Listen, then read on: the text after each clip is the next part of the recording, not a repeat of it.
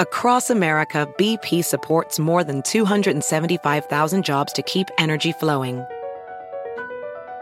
Jobs like updating turbines at one of our Indiana wind farms and producing more oil and gas with fewer operational emissions in the Gulf of Mexico.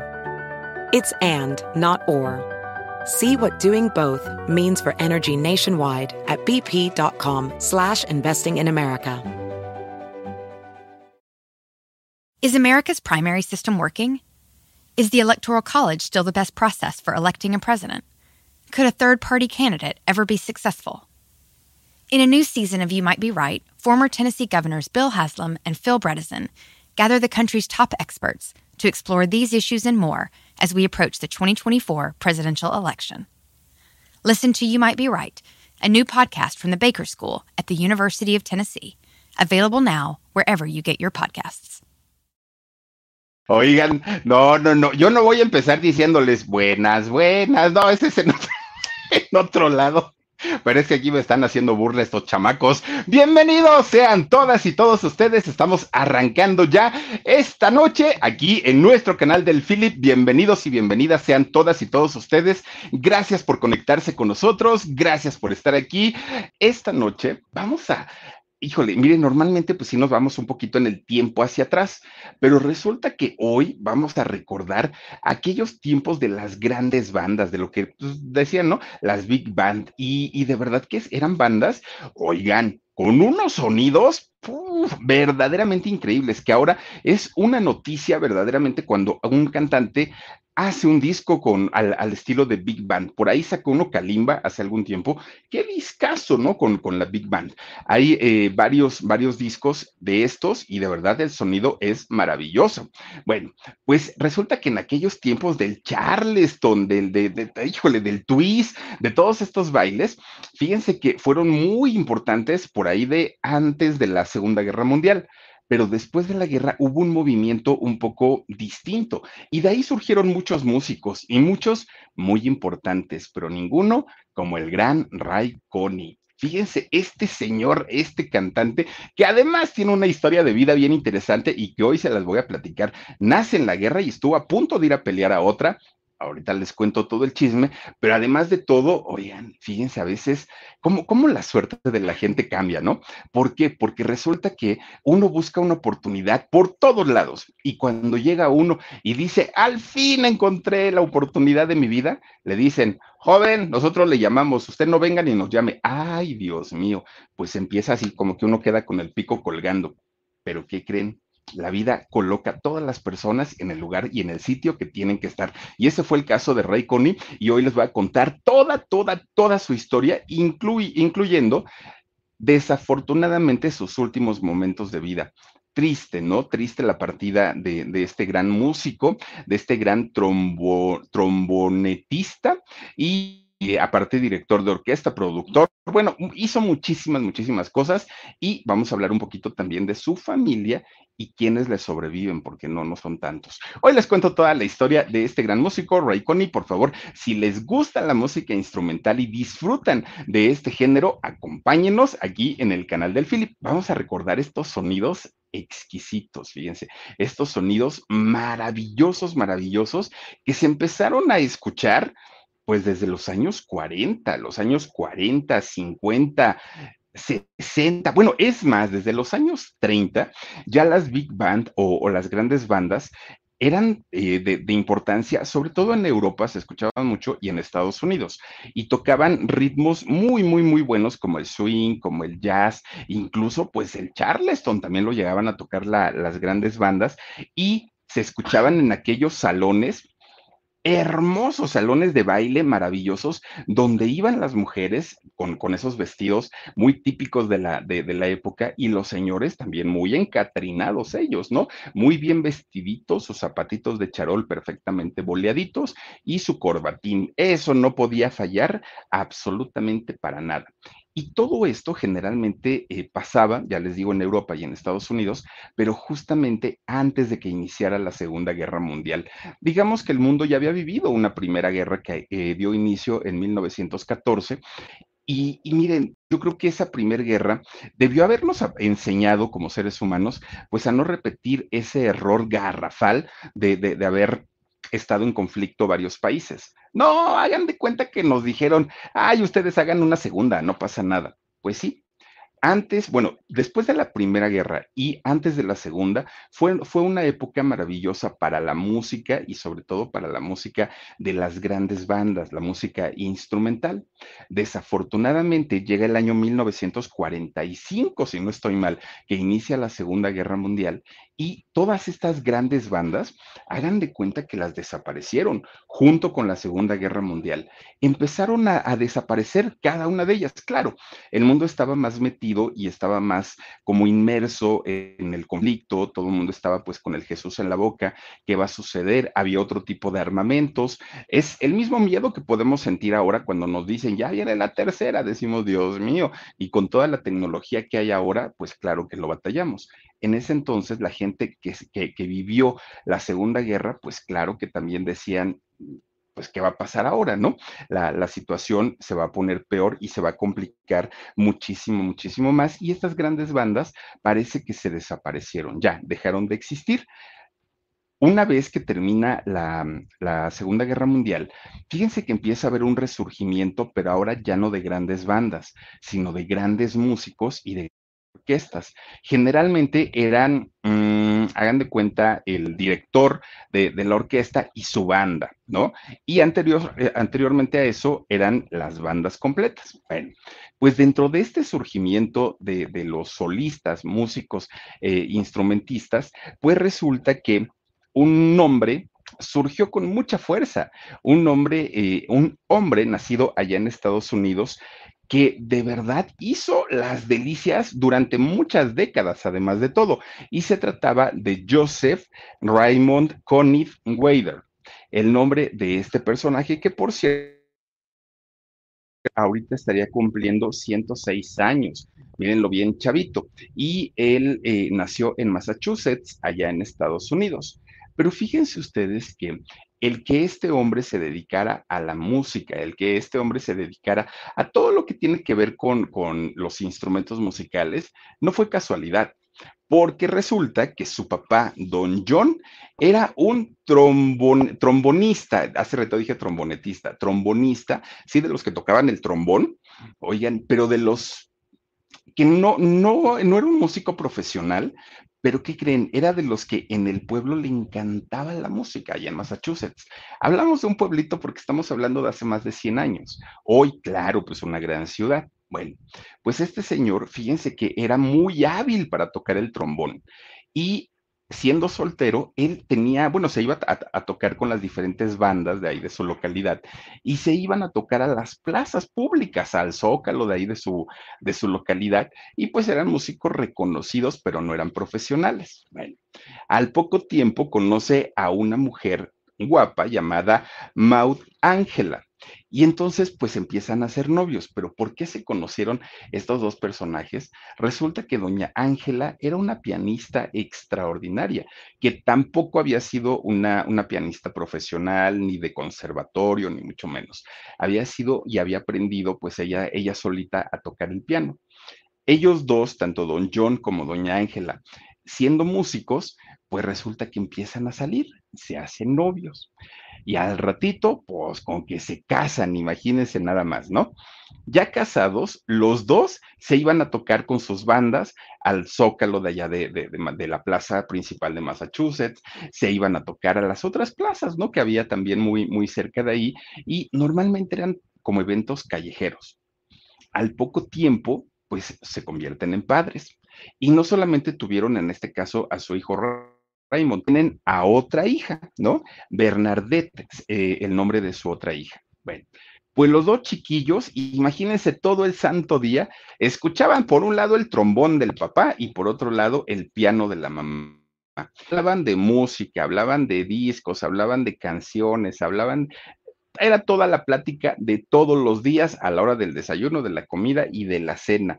Siempre, siempre. Y si no estaban tocando, estaban ensayando. Y bueno, y si se llegaba el domingo, miren, el domingo iban y ¿qué creen? en la plaza se convertía pues en una verbena, porque todo el pueblo salía a disfrutar y a escuchar a estos músicos tocar. Y entonces hasta ponían juegos mecánicos. Bueno, los chamacos estaban encantados de la vida, los dos hijos de, de este matrimonio, tanto de don John como de doña Ángela. Pero ¿qué creen? Fíjense que los niños, siendo chiquillos, estaban muy orgullosos de sus papás, porque cuando cada que terminaban de, de, tocar una pieza, la gente aplaudía, ¿no? Pues era un concierto finalmente. Entonces estaban aplaudiendo tanto que los niños decían, esos son mis papás, ¿no? Porque aparte eran los dos músicos que estaban ahí eran sus héroes, se sentían orgullosos. Y entonces los niños de pronto querían, siendo chiquitos, los niños querían quitarle el trombón al papá y quitarle el piano a la mamá para ellos tocar, pero no sabían hacerlo, o sea, pues eran, eran muy chiquitos. Entonces los papás se dan cuenta que los dos niños tenían aptitudes para la música y dijeron, pues les vamos a enseñar. ¿Quién quita? ¿Quién quita? Y en, y en algún momento, pues ellos también puedan ser músicos importantes, porque ahorita pues nomás no saben. Bueno, de los dos. Is America's primary system working? Is the Electoral College still the best process for electing a president? Could a third party candidate ever be successful? In a new season of You Might Be Right, former Tennessee governors Bill Haslam and Phil Bredesen gather the country's top experts to explore these issues and more as we approach the 2024 presidential election. Listen to You Might Be Right, a new podcast from the Baker School at the University of Tennessee, available now wherever you get your podcasts. Eh, hijos, quien más tenía como, como el deseo y el talento además para hacerlo, pues era Raymond, ¿no? Él, él, era el que se notaba que tenía más habilidad y sobre todo para el trombón, había heredado lo del papá. Bueno, pues que los, les empiezan a dar clases de piano y de trombón. Y fíjense, sin que los papás eh, fueran músicos profesionales, lo empezaron a hacer y les empezaron a enseñar música a sus dos hijitos pero resulta que quien más desde un inicio tuvo iniciativa, gusto y aparte aprendía muy rápido era Raymond. Y resulta que en, en aquellos años su casa de, allá de Massachusetts tenía como la gran mayoría de las casas americanas, tenía un tapanco, que el tapanco es como un, hagan de cuenta, como un tipo segundo nivel en donde muchas veces la gente allá guarda su, sus cosas que no utilizan. Como lo que decimos en México, su cuarto de cachivaches, ¿no? Ya ven que ahí échalo en los cachivaches. Bueno, entonces eh, Raymond se pone a escombrar el, el tapanco le empieza a quitar cosas, lo, lo, limpia del polvo, arregla muy bonito y él se subía con unas escaleritas del mismo tapanco y ahí ensayaba su trombón. Él era chiquillo, entonces pues él ahí ensayaba su tromboncito y los papás desde abajo le aplaudían y lo iban dirigiendo.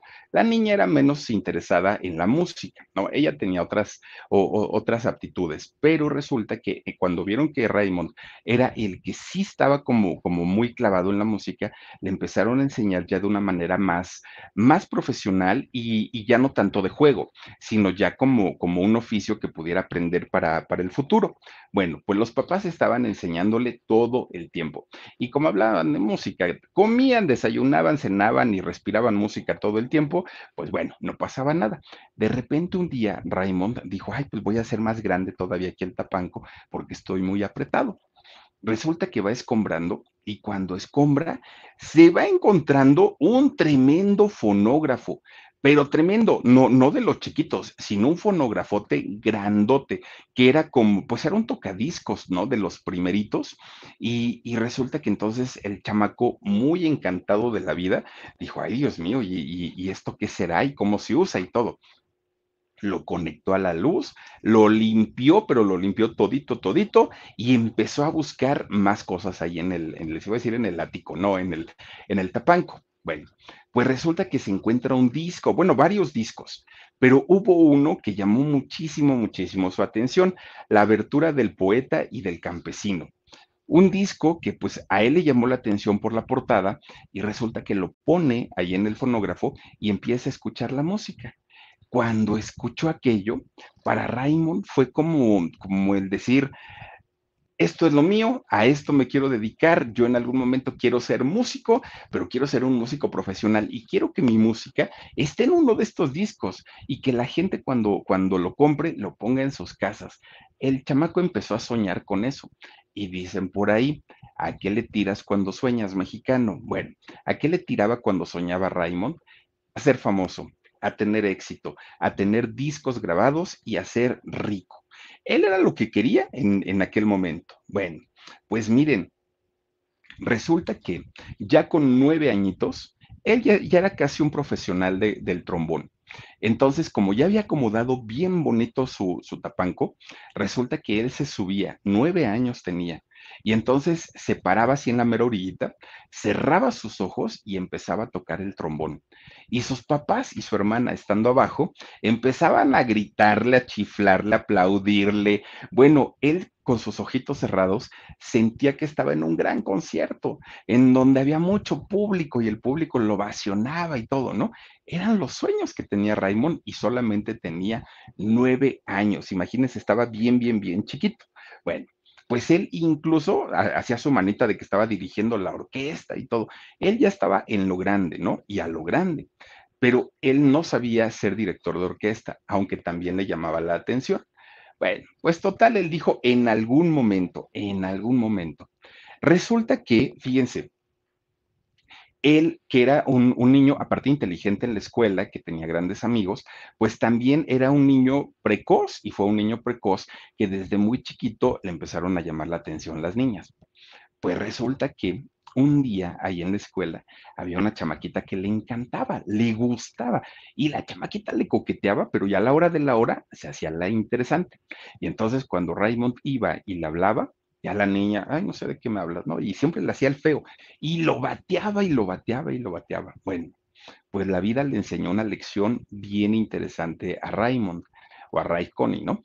Porque resulta que de repente un día él lleva su trombón a la escuela y empieza a tocarlo, pero él lo empieza a tocar como de desilusión, como de tristeza, como de esta chamaca, pues no me hizo caso, pues a la que sigue, ¿no? La historia de Aarón, hagan de cuenta, ¿no? Y entonces fíjense ustedes que este muchacho, bueno, este niño que apenas tenía nueve años, empezó a tocar su trombón con tanto sentimiento, con tanto dolor, con tanto, pues, pues sí, sentimiento, ¿no? Es la palabra. Que resulta que esta misma niña lo escucha tocar y empieza a suspirar. Dijo, ay, Dios mío, ¿a poco el Raymond es el que está tocando eso? Pues que sí. Miren, ¿no fue la chamaca la que se le fue a declarar al Raymond?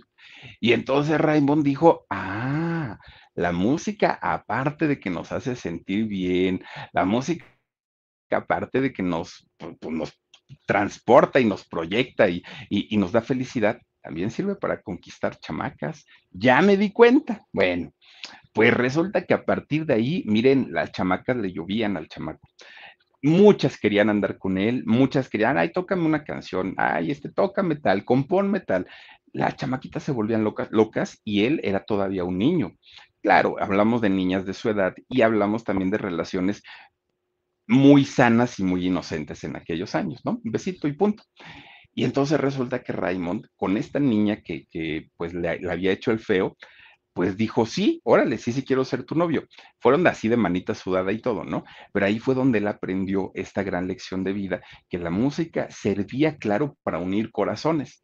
Y es en ese momento cuando dijo, si eso me sirvió a mí, si a mí me sirvió para poder conquistar a una chica, yo creo que le puede servir a toda la gente. Y si yo puedo hacer que ellos se unan, muchísimo mejor. Bueno, pues total, fíjense que va creciendo, eh, Raikoni o, Raymond va creciendo y llega a sus 16 años de edad. Muchísimas gracias, Josefina Ávila. Besitos para ti. Gracias, gracias por tu donativo. Oigan, pues resulta, fíjense que en la escuela, que ya era muy famoso el chamaco por, por tocar bien, pues resulta que cuando cumple 16 años, la directora le dijo, a ver, mijo, pues digo, ya que sabes tocar tan bien y que tus, tus amiguitas te siguen mucho, intégrate a la orquesta de aquí de la escuela. Pero era una orquesta ya, ya profesional. Y resulta que sí, Raymond se integra con ellos. Miren, iban a todos los eventos del pueblo, ferias, este, kermeses, todo lo que tuviera que ver con, con festividades del pueblo, ahí iban. Y si había festivales escolares, como el Día del Padre, el Día de la Mamá, del Maestro, ahí estaba Raif Connie tocando con ellos. La orquesta, la orquesta de la escuela tocaba muy bien, pero había un instrumento que sobresalía por toda la orquesta, que era el trombón, y era el trombón de Raif Connie. Bueno, pues resulta que, fíjense que a sus, eh, a sus compañeros de la escuela, pues les encantaba ver a este muchacho porque lo veían como un orgullo, el gran músico de la escuela, ¿no? El conquistador de las muchachas. Bueno, todos los squinkles querían ser de alguna manera, pues a su, eh, como amigo, ¿no? De amigos de, de Raif, porque decían, por lo menos con él vamos a aprender a ligar muchachas, por lo menos con él, pues vamos a ser de un grupo como muy bien visto por parte de la escuela. Bueno, pues entonces empieza a ser de un grupo de amigos en la escuela y se iban, cuando llegaba un músico importante a tocar ahí a Massachusetts, iban a verlo, pedían dinero en sus casas y se iban a verlo. El músico que fuera, ellos iban al concierto. Y cuando no, se iban a la casa de, de Raymond y ponían el fonógrafo y escuchaban música. Pues claro, música de moda de aquellos años. Y en las noches prendía su radio, es decir, en la mañana tenía sus ensayos, a mediodía, en la tarde, en la noche, o sea, todo el tiempo estaba escuchando música, todo el tiempo. Pero la manera de tocar de, de Raymond era pues una, una forma lírica, ¿no? En realidad él no había mm, aprendido de una manera profesional, no sabía leer partituras, simplemente él tocaba pues porque su papá se lo, se lo había enseñado, pero nada más. Bueno, pues total, resulta que esta gran pasión por la música eh, hizo que Raymond, pues miren, se quedara a ver todos los ensayos de su papá, todos los ensayos de su mamá, los ensayos de su misma banda. Eh, es decir, para, para todos lados siempre era la música. Su papá, don John, fíjense que estaba suscrito a una revista. ¿Se acuerdan ustedes que antes había suscripciones para periódicos y revistas? Creo que ella, hoy ya no existen, no lo sé, pero en aquellos años, pues uno se podía suscribir a cualquier cantidad de revistas. Su papá estaba suscrito a una revista que era como, mm, como aquí en México las notitas musicales, que traía el, o el guitarra fácil, ¿no? Que, que la gente podía aprender a tocar. Can you remember a time when you thought someone you disagreed with might actually be right? In the new podcast, You Might Be Right, former Tennessee governors Bill Haslam and Phil Bredesen posed that question to guests like Paul Ryan, Al Gore, and Judy Woodruff. Come for the stories, stay for the substance and expert insights into some of the most challenging issues facing the country, including affordable housing, crime, and education. Listen to You Might Be Right, a new podcast from the Baker School at the University of Tennessee, available wherever you get your podcasts. algún instrumento a través de estas revistas, pues resulta que su papá estaba suscrito a una de estas. Un día llega el cartero, pone la, la, este, la correspondencia en el buzón y Raymond dijo, eh, hoy es el día que le traen la revista a mi papá. Sale al, al buzón, recoge la correspondencia y venía esta revista la empieza a ojear, pero cuando él veía guitarra fácil y todo esto, se le hacía muy complicado, muy, muy, muy complicado. Entonces, pues decía, bueno, por lo menos la voy a leer, ya no aprender música, pero la voy a leer. Resulta que en esta eh, revista, miren, esas eran la, la, de guitarra fácil. En esa revista, claro, no fue la que le, la, la que le llegaba al papá de Red y esa era otra cosa, ¿no? Bueno, pues decía en uno de los artículos que venían dentro de la revista, decía el arreglista luminoso. Y dijo Raycon, ¿y esto qué será tú? Bueno, se trataba de cómo aprender a hacer arreglos musicales, que es otro boleto muy diferente a saber tocar eh, instrumentos. Pues resulta que a través de la revista, Ray Connie empieza a aprender, ¿no? A, cómo producir, a cómo crear, a cómo desarrollar una idea musical. Y le costó mucho trabajo porque él escribía, se equivocaba, tiraba el papel a la basura, el que sigue, el que sigue, el que sigue, el que sigue. Llegó el momento en el que logró hacer un trabajo que a él pues ya no le, le, le, disgustaba tanto, ya era como que un poquito menos peor, ¿no? Lo, lo que estaba este, escribiendo. Miren, resulta que logra tener los conocimientos básicos para hacer arreglos musicales, que es un, un trabajo bastante, bastante minucioso, detall, detalloso. No es nada sencillo hacer un arreglo musical. Pues resulta que él logra hacerlo con esta revista que, que le llegaba a su papá. Miren, resulta que ahora sí ya no deja el trombón. lo llevaba hasta el baño, a todos lados andaba siempre tocando su trombón, ¿no? Raif. Siempre que iba de camino a la escuela, siempre, siempre, siempre, él pasaba con su trombón que lo iba cargando y había dos chamacos, dos chamacos que siempre estaban ahí, plática y plática, como de la edad de él, ¿no? Plática y plática y plática. Y lo veían y nomás, ¿qué onda, no? ¿Qué onda? Hasta ahí quedaba. Pero pues siempre decían, ay, este siempre anda cargando su trombón, ¿a poco si será muy buen músico? Decían estos chamacos. Estos chamacos ya tenían una banda, ya tenían una, un, pues sí, un, una orquesta, por decir algo. Y entonces en una de esas se animan y dicen entre ellos, vamos a decirle al rey Connie a ver si quiere entrarle con nosotros, y pues a lo mejor no es tan malo, ellos pensando pues que era un musiquillo, ¿no? Y entonces resulta que le hablan y le dicen, oye tú, Ray, ven para acá, fíjate que tenemos nosotros un grupo y tal, tal, tal. ¿Te gustaría entrar? Bueno, el otro ni lo pensó, porque toda su vida había querido ser parte de un grupo como lo era su papá. Y dijo, a mí que me lleven a tocar a las plazas y que me lleven a eso, yo no tengo ningún problema. Y entra con ellos. Miren, es con esta banda que en 1933 tocan su primer canción, que se llamó Juntos, Buenas noches, Cariño. Así se llamó la primera canción en donde hizo los arreglos Raymond o. Bueno, pues, ¿qué creen? La canción resultó ser una verdadera porquería. Horrible, horrible. Pero miren lo que es. Espantosa la canción, es, bueno, el tema, espantoso, espantoso. ¿Y eso por qué? Bueno, Ray Connie era muy bueno, hacía muy buenos arreglos y hacía muy buenos, eh, bueno, tocaba muy bien el, el trombón pero resulta que sus compañeros del grupo, pues eran flojonazos, siempre estaban ahí parados platicando, nunca estaban ensayando, toda, toda la orquesta, pues era muy mala, en realidad eran muy malos, se iban a tocar, pero en fiestas muy pequeñitas, eran muy malos. Entonces, pues él queda así como muy desencantado, ¿no? Porque dijo, ay, no, para esto mejor busco trabajo y mejor hago otras cosas, porque pues así como que bueno el grupo no es y nada más me voy a quemar, dijo Raycon entonces pone un letrero en su casa, ¿no? Pues se hacen arreglos musicales. Imagínense ustedes quién iba, y en aquellos años, quién iba a decir, ay, yo quiero un arreglo musical. Pues nadie. Pero con todo y todo, pues la fama de este muchacho, que era muy jovencito, empieza a correr allí en Massachusetts. Entonces llegó a oídos de algunas bandas que iban a su casa a buscarlo y le decían, oye, chamaco, ¿cuánto nos cobras por hacer unos arreglos? Lo, lo queremos así y así y así. Empezó a trabajar con estas bandas. Pues ya sacaba por lo menos su dinerito, ¿no? Resulta que un día uno de los compañeros, que era de los amigos estos que lo invitan al, al grupo, hablan con él y le dicen, Raymond, estás joven, eres muy bueno, tienes mucho talento, no lo desperdicies con nosotros.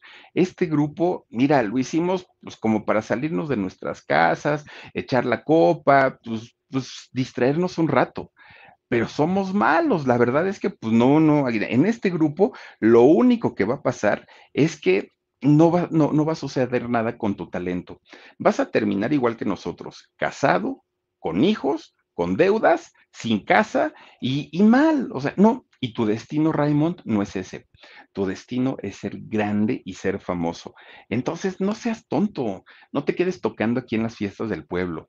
Eso déjalo para nosotros que somos músicos improvisados, pero tú eres preparado, tú eres un hombre muy, muy, muy preparado.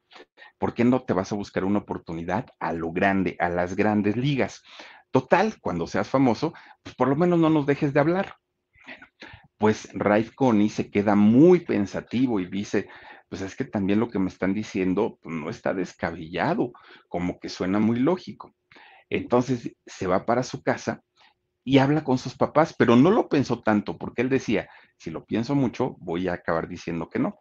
En corto se fue para su casa y habla con su papá y su mamá. Mamá, papá, pues les informo que a partir de hoy me voy de la casa. ¿Cómo que te vas? Pues me voy, ¿no? Tengo que ir a buscar mis sueños, tengo que ir a realizarlos, tengo que... Y entonces cuando le preguntan, ¿y qué es lo que quieres hacer? Músico, dijo él. Bueno, fueron las palabras mágicas porque su mamá era un músico, era pianista, su papá era también tocaba el trombón, entonces lo entendieron a la perfección y le dijeron, hijo, no tenemos dinero para darte, pero si tú ya lo decidiste, que Dios te bendiga, vete a donde tengas que irte y si algún día ¿Quieres regresar? Esta es tu casa y tienes las puertas abiertas.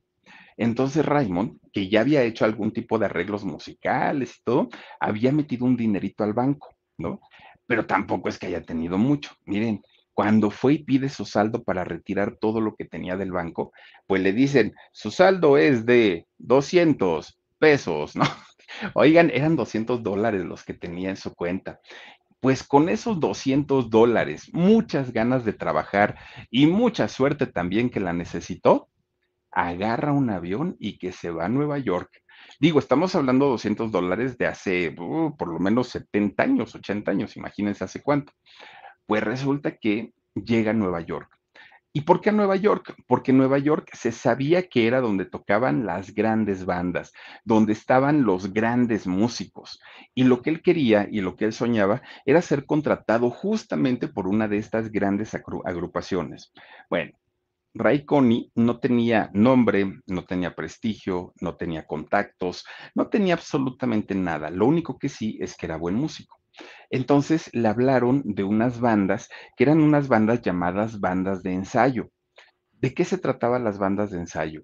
Eran bandas que servían para una cosa, para que los músicos que estaban intentando hacer una carrera no se les olvidara, pues ahora sí tocar los instrumentos, porque sí llega a suceder, y entonces en estas bandas podían practicar sus instrumentos, pero también servían para hacer contactos, porque muchas bandas ya, ya formadas, ya famosas, iban con estos grupos de ensayo para ver si había algún talento por ahí, ¿no? Entre sus filas y lo pudieran ellos jalar. Entonces, aunque no le pagaban nada, no le pagaban ni un peso, no tenía mucho dinero y tenía que sobrevivir, sobrevivir de otras, de, otras maneras, pues resulta que Rafe Connie acepta, ¿no? El trabajar con estas bandas de ensayos. Bueno, pues miren, resulta que el tiempo iba corriendo, el tiempo pasaba y la oportunidad no llegaba y ya no tenía dinero, ya estaba totalmente desesperado. ¿Qué fue lo que hizo? Se fue para Boston y ahí en Boston, pues él iba a hospedar en un hotel. ¿no? Pues él dijo, pues con lo poquito que ahí voy ganando de, todos mis trabajitos y mis chambitos que voy a hacer, pues me quedo en un hotel en lo que a ver si logro encontrar algo. BP added more than $70 billion to the U.S. economy in 2022. Investments like acquiring America's largest biogas producer, Archaea Energy, and starting up new infrastructure in the Gulf of Mexico. It's and, not or. See what doing both means for energy nationwide at bp.com slash investing in America. entra al lobby del hotel y ahí se encuentra a una persona que había sido su amigo hace muchos años. Y resulta que este viejo amigo le dice, oye, ¿y estás buscando de verdad trabajo como músico? No, pues que sí. Mira, yo toco para una banda, ¿no? Aquí en, en, este, en Boston. Y estamos necesitando un. Pero resulta que hay muchos, muchos, muchos candidatos. No eres el único. ¿Te interesa? Y Ray Connie dijo, sí, Sí, sí, sí, claro. ¿A dónde me formo? Bueno, pues entonces este muchacho, Ray Connie, sí, efectivamente se apunta para hacer los, em, los casting y fíjense que hasta Broadway lo mandaron para, para que pudieran verlo, ¿no? los dueños de, de la agrupación y todo. Pues resulta que después de filtros y filtros y filtros y filtros, llega la gran noticia. Ray Connie por fin tenía trabajo y ahora pertenecía a la banda de Bonnie Barrigan. Y entonces, ya estando en esta agrupación, dijo, esta es mi gran oportunidad porque de aquí me van a conocer en otros lugares. Y efectivamente, esa fue su primera banda, porque de ahí lo empezaron a requerir cada vez para agrupaciones más importantes, más, más, más famosas. Bueno, su fama ya crecía no solamente como trombonista, sino también como arreglista, aunque de ninguna de las dos él había estudiado una carrera o una profesión. Bueno, pues resulta que ya le estaba yendo muy bien, ya tenía su dinerito, no era millonario, pero ya tenía su buen dinerito, cuando de repente le van diciendo, oiga señor, pues creo que ya tiene sus 18 años, ¿no? Y él dijo, sí, ¿por qué? Pues porque tiene que ir a hacer su servicio militar obligatorio. Es usted este ciudadano norteamericano, pues tiene que ir para allá. Pero miren, resulta que pues no era un servicio militar normal, Resulta que en, en aquel momento, pues estaba lo de la guerra de Vietnam no, no, no, no, no, estaba lo de la, la, Segunda Guerra Mundial. Y entonces, pues le dicen, tiene usted que ir porque pues la situación está muy complicada. Y entonces, este, Ray Connie dijo, pues sí, pues si tengo que cumplir a mi patria, yo voy. Y ya estaba todo puesto para que el señor fuera a combatir. Pero resulta que por alguna extraña razón le dijeron, aguántenos tantito, tenemos una primer línea de salida y usted va a la segunda. Bueno, pues está bien espere y espere y espere y espere y esa segunda salida no llegó. Lo mandan a un campamento militar y en el campamento ya lo pusieron a hacer desde barrer y ya saben, ¿no? Pues ese tipo de, de servicios que hacen los jóvenes. Se escapó de irse a la Segunda Guerra Mundial, pero resulta que aunque no fue a la Segunda Guerra Mundial, le, preguntaron, ¿y tú qué haces? No? O sea, ¿a qué te dedicabas antes de estar aquí? Y él dijo, soy músico y toco el trombón. Y entonces el director de guerra le dice, mira chamaco, si de verdad eres músico, vente para acá y haznos unos arreglos para la banda de guerra y haznos un, este, un, unos arreglos también, pues para, para las fuerzas militares de aquí de Estados Unidos. Y la, fuerza militar en aquellos años, no sé si ahora, pero en aquellos años tenían una estación de radio pues la música de Ray Connie empezó a tocarse en la, en la, estación de radio del servicio militar. Fíjense lo que son las cosas. Bueno, pues finalmente terminó, ¿no? Su, servicio, dijo ya terminé, le entregaron su cartilla liberada sin ningún problema y posteriormente cuando sale, como ya sale con un poquito más de fama, ya había su música, ya se tocaba en la radio, su nombre ya salía en la radio, pues resulta que inmediatamente lo contratan para otra banda, la banda de Harry James empieza a tocar con, con él, obviamente él en su trombón, pero también haciendo arreglos. Miren, por aquellos años, y siendo muy jovencito, Ray Connie decide casarse. Se casa con una, con una mujer que se, llama, que se llamó Aid Marie eh, Engberg. Y entonces se casa con, con esta mujer y tuvieron a un hijo, a un hijo de nombre Jimmy James. Bueno, pues podríamos decir que Ray Connie para ese momento estaba casado, tenía su hijo, era un músico reconocido, estaba su carrera tomando una importancia muy grande allá en Estados Unidos. Pero este señor no era feliz. Algo le faltaba. Y lo que le faltaba era ser él el principal en una banda. Él era ahora ya parte de los músicos, pero él lo que quería era un nombre, ¿no? El decir Ray Connie y su banda o su orquesta, y no lo tenía no le, no le interesó tanto ni su matrimonio ni su paternidad. Tan es así que un día se fue, dejó a su mujer, dejó a su hijo, de hecho se divorció de, de, la señora y él dijo, pues es que creo que ni soy buen padre, ni soy buen esposo y tampoco estoy siendo buen músico porque no estoy haciendo lo que yo quiero. Y el señor se fue. Bueno, pues miren, resulta que regresó a Nueva York se fue para allá y ahí conoció a un músico, cantante y productor musical llamado Mitch Miller. Entonces se pone a platicar Connie con él.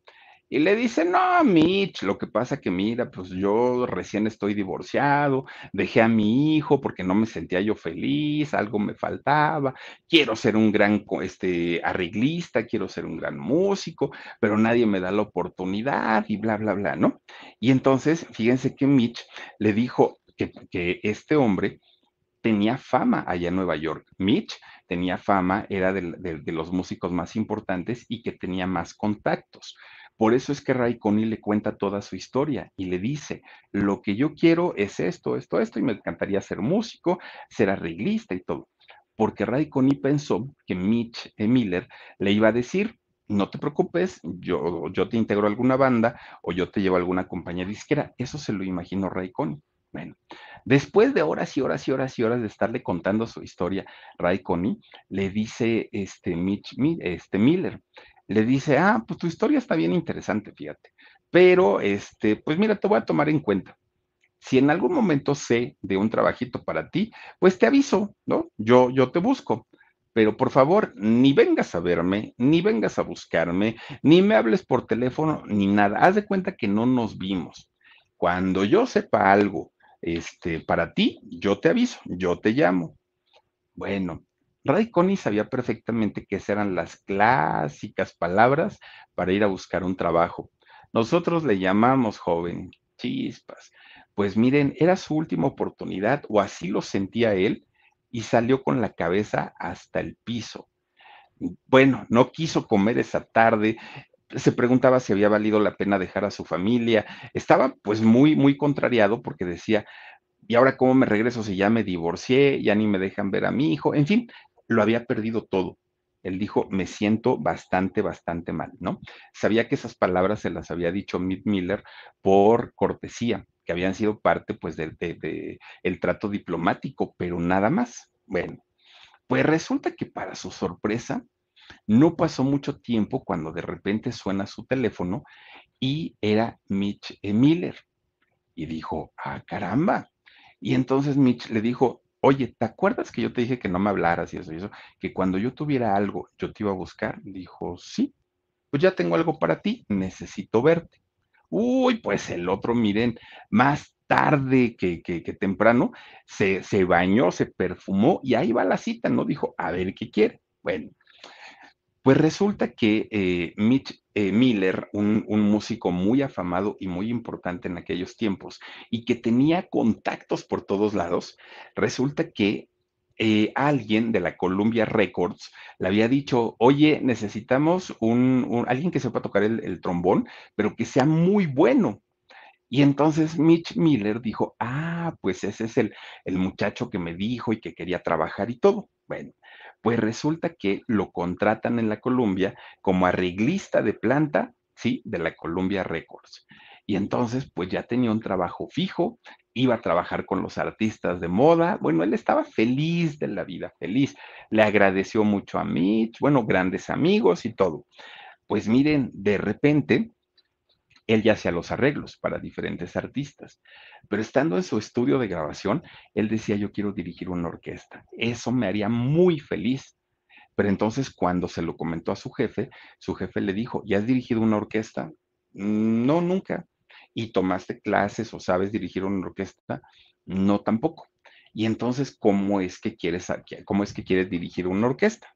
Bueno, dijo, pues es que antes mi papá tenía una revista que compraba y ahí aprendí a dar el trombón y ahí aprendí esto y, supe cómo hacer arreglos y todo. Se rieron de él y le dijeron, Señor, no nos vengas aquí a querer chamaquear. Una persona que quiere ser director de orquesta tiene que pasar cuatro años en un conservatorio de música. Tú no lo vas a hacer. Ya te estamos dando chance como arreglista porque no lo haces mal. Pero de eso a dirigir una orquesta, bueno, hay un mundo de diferencia. Eso no va a pasar pues se quedó pensando Raikkonen, ¿no? Porque dijo, híjole, bueno, pues ya quemé mi último cartucho, no pasa absolutamente nada. Pues por esos días llega su gran amigo, ahora en ese momento, eh, Miller, Mitch Miller, y le dice, oye, fíjate que hay un, hay un este, cantante muy famoso, Don Cherry, y resulta que este necesita un arreglo para una canción que va a incluir en su nuevo disco. BP added more than $70 billion to the U.S. economy in 2022 by making investments from coast to coast. Investments like building charging hubs for fleets of electric buses in California and starting up new infrastructure in the Gulf of Mexico. It's and, not or. See what doing both means for energy nationwide at bp.com slash investing in America. Por favor, te puedes encargar tú de todo, de todo, de todo, que incluso necesites, eh, eh, tengas tú que dirigir la orquesta, porque pues va a estar muy complicado el tema. Y Raikkonen dijo, sí, sí, sí lo hago. Oye, le dijo Miller, pero, pero ¿sabes dirigir la orquesta de verdad? Y dijo, sí, no te preocupes, yo la arreglo y dirijo la orquesta y hago todo. Bueno, pues resulta que esta canción, oigan, se convierte en el éxito para Cherry, pero se convierte en la puerta de entrada para que Ray pueda dirigir una orquesta, cosa que, pues, pues, vamos, no tenía la preparación, pero él lo hacía desde que era niño, desde que estaba chiquito. pues a partir de ahí muchas bandas lo empiezan a contratar a Ray Connie para que empiece a viajar con ellos y durante todo el trayecto él les iba haciendo sus arreglos musicales y, en los conciertos dirigía la, la orquesta. Bueno, pues resulta que en uno de esos viajes iba en el camión, Raikkonen, ¿no? Ahí iban con todos. Y entonces a él se le ocurre, a Connie, en aquel momento, crear una banda ya de él, ya ahora sí, ya que no dependiera de nadie más, de él, pero además, Connie lo que hace es incluir algo que hasta ese momento no se había hecho, que hasta ese momento pues era todavía un riesgo porque no se sabía si la gente lo iba a aceptar o no. Y era sustituir, eh, no, no, instrumentos musicales por voces. Y entonces empieza a meter voces, coros femeninos y coros masculinos. Claro que era un arriesgue porque la música, por lo menos de las grandes bandas, de las big band, se tocaban solamente con instrumentos. Y si era muy arriesgado que ahora le quisiera meter voz a, estas, a estos sonidos. Bueno, pues hace la grabación finalmente Ray Connie y ¿qué creen? Fue un trancazo, pero trancazo, trancazo, porque ahora ya se le llegó a conocer como la orquesta y coros de Ray Connie y muchos lo empiezan a buscar. Y lo empiezan a buscar desde empresarios, lo empiezan a buscar otros artistas, lo empiezan a buscar disqueras. Bueno, todo el mundo quería un arreglo de Ray Connie, pero pues él ya lo que quería era debutar con su banda. Ya lo que quería era salir y pues obviamente poner a bailar a todo mundo.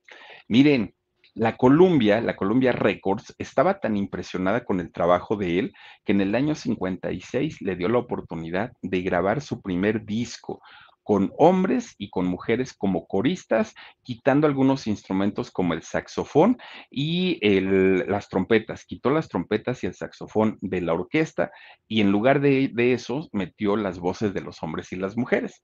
Bueno, este fue el inicio de una carrera impresionante para, para Ray Connie. Todos los discos que sacaba eran éxitos. Esto, que, esto eh, de, Ray Connie ocurrió a finales de los 50. Todavía en los 60 y en los 70 sus, sus temas eran número uno, tan así que logra ganar un Grammy algo impensable para, para, un músico que solamente pues tenía instrumentos y coros, pero no tenía una voz de, un cantante. Comienza a hacer giras por Europa, por Asia, por Latinoamérica. Bueno, Ray Connie eh, estuvo en Viña del Mar, que pues, todos sabemos la importancia que tiene, pero también vino a siempre en domingo. Estuvo presentado, bueno, fue presentado por Raúl Velasco. Claro, Ray Connie traía todo el tipo de la gente que le favorecía, ¿no? Eh, Raúl Velasco, que eran güeritos, que eran como, como muy trajeaditos, y eso le gustaba mucho a Raúl Velasco. No digan ustedes los este, de la música disco y hippies, porque ahí sí Raúl Velasco, pues nomás pegaba de gritos. Pero como era Ray Connie, pues dijo, está perfecto. Y tuvo de verdad éxito Ray Connie aquí en México. Ara Smith, muchísimas, muchísimas gracias. Ara Smith, bienvenida. Oigan, pues resulta que se empieza a hacer famoso, tan famoso que empieza a interpretar música latinoamericana y música mexicana. Y con eso, bueno, un Bésame mucho de Consuelito Velázquez, interpretado por la banda y coros de Ray Connie, se escucha impresionante, se escucha muy bonito. Ray Connie empieza a hacer giras, empieza a hacer promoción, le empieza a ir muy bien, ya no nada más en Estados Unidos, en Europa y en Asia, en países de Latinoamérica. Le empieza a ir bastante, bastante bien. Miren, Ray Connie en, en toda su carrera logra grabar más de 100 discos. ¿Saben ustedes lo que significa grabar más de 100 discos? Son pocos los cantantes que tienen ese récord en su carrera, más de 100 discos. Es una cantidad tremenda. Y para México, miren, interpretó La Bamba, interpretó eh, Bésame mucho, bueno, muchas, muchas, muchas canciones eh, mexicanas y sobre todo latinoamericanas él no se la creía. Ray Connie, por más que la gente le decía, es que eres muy famoso y es que ahora eres importante, él en lo suyo, él estaba muy, muy, muy tranquilón. De hecho, fíjense que se vuelve a casar con una mujer de nombre Vera, Vera eh, eh Schmidini. Schmidini se casa con esta mujer, con Vera, y resulta que se la lleva a vivir a Hollywood. Él vivía en una mansión en medio de los meros, meros de Hollywood, cineastas, actores muy famosos de aquella época y de magnates, ¿no? De gente de mucho dinero. Pues hagan de cuenta que Ray Connie ni sabía dónde vivía. pasaba el camión de la basura y ahí salía don Raikkonen, ¿no? Jalando su carrito para ir a tirar su basura. Lo veían en el súper, él andaba como que sin nada, cuidando a su hijita, porque también tuvieron eh, a una hijita de nombre Tamara cuidando a su hijita, sacando a pasear a su perro, bueno, todo lo que no hacen los ricos de, Beverly Hills, el señor lo hacía. Lo veían de pronto en el techado que ya estaba tapando una gotera, el señor andaba como que sin nada, ¿no? Él nunca se manejó en gran estrella, nunca, nunca, nunca, ¿no? El señor siempre de lo más amable, de lo más tranquilo, él era, era, era, ahora sí que era otro boleto, ¿no? En el jardín siempre lo veían asando su pollito, unas buenas salchichas, jugando a la pelota con su hija, no, el señor se daba una vida bien campechana, bien, bien, bien a gusto, ¿no? No era de estos grandes artistas que, uy, que no me vean ni el paparazzi, no, hombre, el señor, pues, pues él, él en lo suyo, ¿no? Él en su papel de esposo y de padre. ¿Y por qué? Porque Ray Connie tenía un gran sentimiento de culpa y un gran sentimiento de culpa con su primera esposa y con su hijo, porque los abandonó. Así suena tan feo, pero finalmente, pues sí, sufrieron un abandono por parte de, de él. Ahora con su nuevo matrimonio, él no quiso repetir la historia y tanto él se hace un hombre muy hogareño, pero su esposa también. La señora era pues una ama de casa finalmente que se encargaba de lavar, de planchar, de tender las camas. Sí tenían gente de servicio, pero la gente de servicio entraba en la mañana y salía en la noche. Entonces, pues no se quedaban a dormir ahí. Ellos se cocinaban, bueno, y a la niña Tamara le enseñaron también eh, todo eso. Fíjense que a la niña le empezó a enseñar a tocar el piano desde los cuatro años también la empezó a capacitar y le empezó pues a, dar estos estímulos, ¿no? Y Ray Connie, como no tomaba, no fumaba, no se drogaba, no nada, bueno, pues todo mundo decía, es que es un señor muy aburrido, mucho, mucho, muy aburrido. Vean qué bonita está la chiquilla, ¿eh? Este, muy, muy, muy aburrido. Pero miren, en realidad no, se compró una casa rodante de esas que traen, pues que son camioncitos, ¿no? Y que traen todo, estufa, baño, eh, cocina, todo, todo traen ahí. Mide 10 metros o medía 10 metros este carrito que se, que se compró. Y se iban de viaje, pero se iban a las montañas, se iban muy, muy, muy alejados de todo. Se llevaban a sus tres perros, se llevaban al perico, se llevaban a todo mundo y él era muy feliz pues haciendo este tipo de vida con su mujer y con Tamara, su, su hija. Eso sí, en la cuestión de trabajo, Ray Connie siempre fue muy estricto, fue un hombre bastante, bastante estricto, muy perfeccionista y sí gritaba, pero cuando no, no le salían bien las cosas, o por lo menos no como él las había preparado. Resulta que de la, a lo mejor de, de, las grandes culpas que llegó a tener eh, este hombre es que si era amante de algo, era de, de la velocidad. Eso sí le gustaba tenía sus buenos carros, oigan, tenía colección de carros este, deportivos y entonces tenía unos jeeps y en su jeep iba y se echaba los arrancones, ¿eh? ahí como lo ven, se echaba sus buenos arrancones y muchas veces ganó. Ahora, de la, a lo mejor la única ocasión en la que Ray Connie fue como, pues muy criticado, mucho, mucho, muy criticado, fíjense que en una ocasión resulta que en aquel entonces el presidente Nixon lo manda a llamar, el presidente Nixon de allá de Estados Unidos, lo manda a llamar en 1974 y le dice, oye Ray Connie, fíjate que pues voy a hacer aquí un evento en la Casa Blanca, porque no vienes y te echas unas cancioncitas? Me gusta mucho tu rollo y pues te invito. Y Ray Connie dijo, ay, sí, señor presidente, ahí yo llego, ¿no? Nada más dígale a, los de la puerta que me dejen entrar y ahorita ya voy para allá. Fue pues es, esa ida a la Casa Blanca a Connie le costó prácticamente su carrera. La gente lo pudo haber odiado. ¿Por qué? Porque justamente en este 1974 era cuando la guerra de Vietnam estaba a todo lo que da. Esta guerra que le costó a los estadounidenses mucho dinero, muchas vidas, muchas y una crítica mundial, además de todo, protestas por todo el mundo una, cosa en la que nunca nadie estuvo de acuerdo, eh, esa invasión, ¿no? A, ese país tan lejano. Y entonces fue Nixon justamente el que empieza a mover todo este asunto. Y cuando Ray Connie fue y tocó en la Casa Blanca. Across America, BP supports more than 275,000 jobs to keep energy flowing. Jobs like updating turbines at one of our Indiana wind farms and producing more oil and gas with fewer operational emissions in the Gulf of Mexico. It's and, not or. See what doing both means for energy nationwide at bp.com slash investing in America. Todo mundo se lo acabó, se lo acabó. Le costó muchísimo trabajo volver a grabar y volver a ganarse el afecto de la gente. Bueno, fíjense que Ray ya su, su último disco, de hecho, que pudo grabar fue un disco que lo dedicó a, la, a, los grandes temas de película, que no eran temas de él, eran covers, pero finalmente los arreglos sí le pertenecían. Hizo eh, lo, los temas de las películas, por ejemplo, de La Bella y la Bestia, Filadelfia, La Bamba, La Guerra de las Galaxias, en fin, hizo muchísimos, muchísimos eh, trabajos muy padres, muy, muy, muy padres. Pero ya la edad y tanto trabajo que, que, había tenido Raikkonen a lo largo de toda su vida, pues ya le estaban cobrando factura en su cuerpo, ya estaba muy cansado y estaba muy desmejorado, ¿no? Miren, tanto estrés que había manejado durante toda su vida, justamente cuando ya había llegado a la edad adulta, le provocó un derrame cerebral.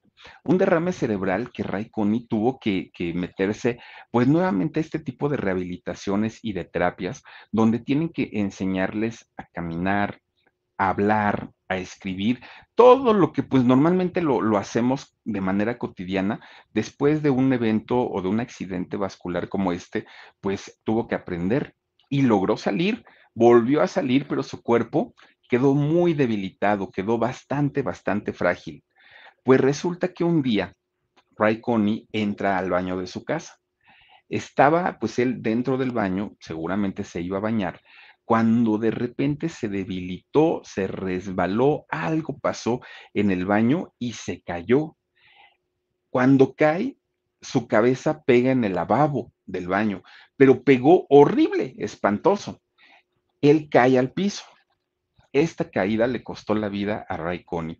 Esto pasó el 12 de octubre del año 2002 y él iba a cumplir 86 años de edad. Ahí quedó el, el pues este músico tan importante como lo es Ray Coney, ahí quedó. Los restos del señor fueron llevados a un eh, cementerio de eh, Los Ángeles que se llama eh, Westwood Village Memorial Park. Ahí es donde eh, quedaron sus restos. Pero fíjense que muy rápido Ray Coney se hizo acompañar de más familiares suyos. Y es que resulta que su hijo Jimmy eh, su, primer hijo, murió en el año 2015 y lo llevaron justamente donde reposaban el cuerpo de su papá, los restos de su papá. Y su esposa Vera, la segunda esposa, murió en el año 2018. Es decir, la única descendencia que, que tiene hasta la fecha Ray Coney, pues es su hija Tamara y sus tres nietecitos. Cuatro personas son las únicas, pues que pueden dar pues santo y seña de lo que fue la vida de, de este músico Ray Coney. Ella, pues a pesar de que eh, Tamara fue instruida por su papá para aprender piano, fíjense que ella nunca le interesó. A ella le interesó más el lado de las letras. Le gustó a Tamara escribir. De hecho, estudió periodismo. Y posteriormente, nada más por el puro nombre de decir mi papá era Ray Coney, pues resulta que la contratan en la revista People ahí la, contratan y ella escribía artículos muy, muy, muy eh, interesantes. Es en la revista Billboard, perdonen ustedes, y es en el año 2004 cuando la contratan en el Billboard y de hecho se convierte en la primera mujer que iba a escribir acerca de música en esa revista. Bueno, Claro, esta mujer Tamara tenía todos los conocimientos musicales del mundo porque su padre la había instruido, su padre le había dicho absolutamente todo lo, lo referente a la música y sobre todo a la música instrumental. Eh, esta mujer, bueno, pues finalmente es una mujer muy importante dentro de la industria y se dedica mucho al día de hoy a seguir promoviendo la música de su padre, pero ella como músico dice que no, no le gusta. Ray Coney tuvo más de 40 años de carrera musical sin parar, eh, una carrera bastante, bastante fuerte. Grabó más de 100 discos, imagínense ustedes. De estos 100 discos, vendió más de 70 millones. Es decir, casi, casi le pegaba el millón de, copias por cada disco. Imagínense que se ganó todos los premios y reconocimientos con tantos años de carrera. Un Grammy y de ahí lo que quieran, todo lo que quieran. Y aunque en este año estaría cumpliendo 106 de haber nacido, pues todavía sigue siendo muy recordado por muchísima, muchísima gente, incluso a quienes no somos de esa generación, por nuestros padres o por nuestros abuelos, hoy conocemos y sabemos quién es este personaje. Y para quienes no sepan quién es, entren por ahí a este a, donde hay música de él en YouTube y se van a dar cuenta de la calidad que tenía este hombre para componer. Sí innovó, sí hizo cosas muy interesantes en su momento en las cuestiones musicales y desafortunadamente pues ya no está con vida este hombre Ray Connie, pero pues descansa en paz y su legado musical sigue con nosotros. Y ahí está la historia de este músico que ya nos lo habían pedido, ya nos habían preguntado sobre qué había pasado con Ray Connie, ahí está su historia. En fin, Oigan, pues muchísimas, muchísimas gracias por haberse conectado con nosotros. En verdad que se los agradezco. Cuídense mucho, descansen rico, les mando muchos besos. Pásenla muy bien. Soy Felipe Cruz el Philip y nos vemos. Adiós. Besos. Across America, BP supports more than 275,000 jobs to keep energy flowing. Jobs like building grid scale solar energy in Ohio and producing gas with fewer operational emissions in Texas. It's and, not or. See what doing both means for energy nationwide at bp.com slash investing in America. You might be right. It's simple, but something you almost never hear in politics today, with each side more concerned about scoring political points than solving problems. I'm Bill Haslam, a Republican. And I'm Phil Bredesen, a Democrat. We're former Tennessee governors, and we invite you to listen to our podcast, You Might Be Right. Join us and guests like Al Gore, Paul Ryan, Judy Woodruff, as we take on important issues facing our country. Listen and subscribe to You Might Be Right, a new podcast from the Baker School at the University of Tennessee.